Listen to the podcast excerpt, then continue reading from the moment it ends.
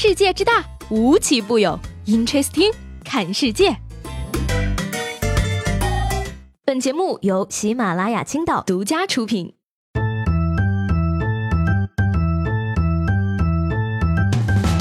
Hello，各位好，欢迎收听本期的 Interesting，我是七位。一个周末过去了，有没有想我呢？那我就知道呢，你们肯定不会想我的。好不容易迎来一个周末，肯定都在忙着浪迹天涯海角呢。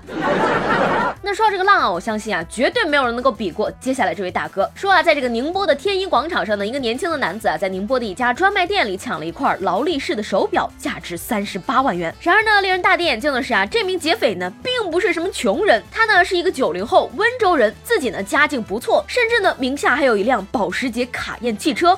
而据他说呢，这么做是为了寻求刺激。那这个警察叔叔呢，对此也表示了说啊，从案件的性质和涉案金额来定的话，他应该要判处十年以上的有期徒刑。我错了，有钱人的嗨点，我永远都想不到呀。走进劳力士对我来说就已经足够刺激了，好吗？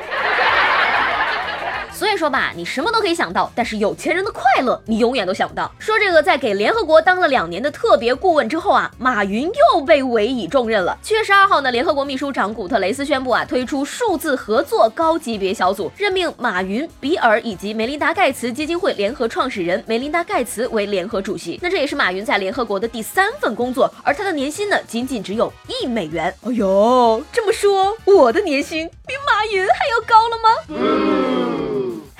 怪不得马云接受采访的时候说：“我最幸福的时候是有九十一块钱工资，刚大学毕业的时候啊。”你说吧，这个有钱人疯狂也就罢了，但是呢，这个很多人没钱却也做出了一些疯狂的举动。说这个七月九号呢，广西南宁的一名新手司机去二手汽车市场买车，试驾了一辆五菱神车，结果呀，这个操作失误导致连撞了宝马和捷豹等八辆车。路人也纷纷惊叹啊，说：“大哥呀，你这是要起飞的节奏呢？”哎，现在告诉你，谁才是真正的秋名山车神？不过呢，还是那句话啊，技术不好呢，你就别上路。这次幸好是在停车场里，没有伤到人，倾家荡产买个教训。听起来呢，虽然有点惨，但是吧，至少比伤了人命要强，对不对呀？可长点心吧，大兄弟呀！那我估计呢，这位大哥以后出行也只能考虑公共交通了。说到这个公共交通呢，近日啊，这个合肥市瑶海区的四十五座公交候车亭呢，就被查出来啊，都是没有办理审批手续的违章建筑。嘿而且呢，这个合肥公交集团啊，与这个城管、市政等多个部门呢，都表示说，他们到目前为止还不知道这些公交亭是谁建的，因为啊，这个候车亭上发布了很多的广告呢，他们猜测呢，可能是广告公司建造的。这也有假？你让公交车怎么办？碰到这样的亭子，它停不停呢？不停，是不是很叛逆？停了，岂不是很没有排面吗？你就不能给公交车安排的明明白白的吗？要我说呢，如果真的是广告公司的话，也算是一个良心公司了啊！你看，不乱贴小广告，自己建公交站台贴广告，做好事不留名，棒棒的哟！哎呀，我就想啊，你说什么时候能有假的 ATM 机，不需要插卡输密码就能吐钱的那种？请及时通知我。哎，那刚过去这个周末啊，最热的热点、最火的事情，一定就是世界杯决赛了。那说到这个世界杯决赛呀，在昨天晚上呢，有一个地方比克罗地亚和法国还要出名，它就是义乌。嗯，因为呢，在这个比赛还没有结束的时候呢，就有网友发微博称啊，说这个义乌方面呢，已经知道冠军是谁了，因为他们已经在开始做法国的冠军纪念币了。恭喜义乌 C 位出道啊！不过呢，我觉得也可能不是义乌人猜出来了，而是猜出来的外国人来义乌下单了。真正的东方神秘力量，比中国男足还要令人震惊呢。说到这个中国男足，那据说呢，在去年的中国杯啊输给了中国男足之后呢，克罗地亚队呢集体去了南宁青秀山观音禅寺烧香拜佛，结果呢，他们现在就打进了世界杯决赛。而据说呢，最近国足也准备组织人去了。但是呢，这个青秀山观音禅寺的住持闻讯后啊，托人传话说：“求求你们了，千万不要。”为难菩萨呀！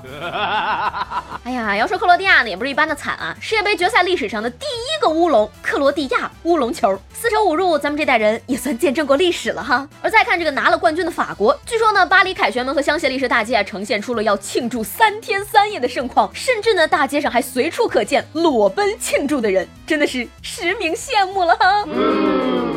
不过呢，大家也不要太激动，我跟你们讲啊，国足要是赢了的话，咱们全国都能是这个规模呀！而且要是国足赢的话，可以大摆酒席，吃上个三天三夜。除此之外呢，国足要是进决赛的话，广场舞大妈绝对可以献上一场史诗级的贡献了。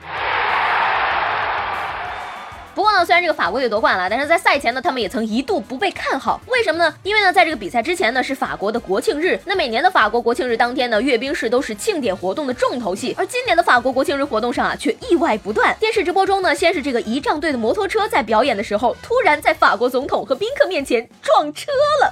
紧接着呢，飞机编队表演的时候呢，竟然把法国国旗彩烟的颜色给弄错了。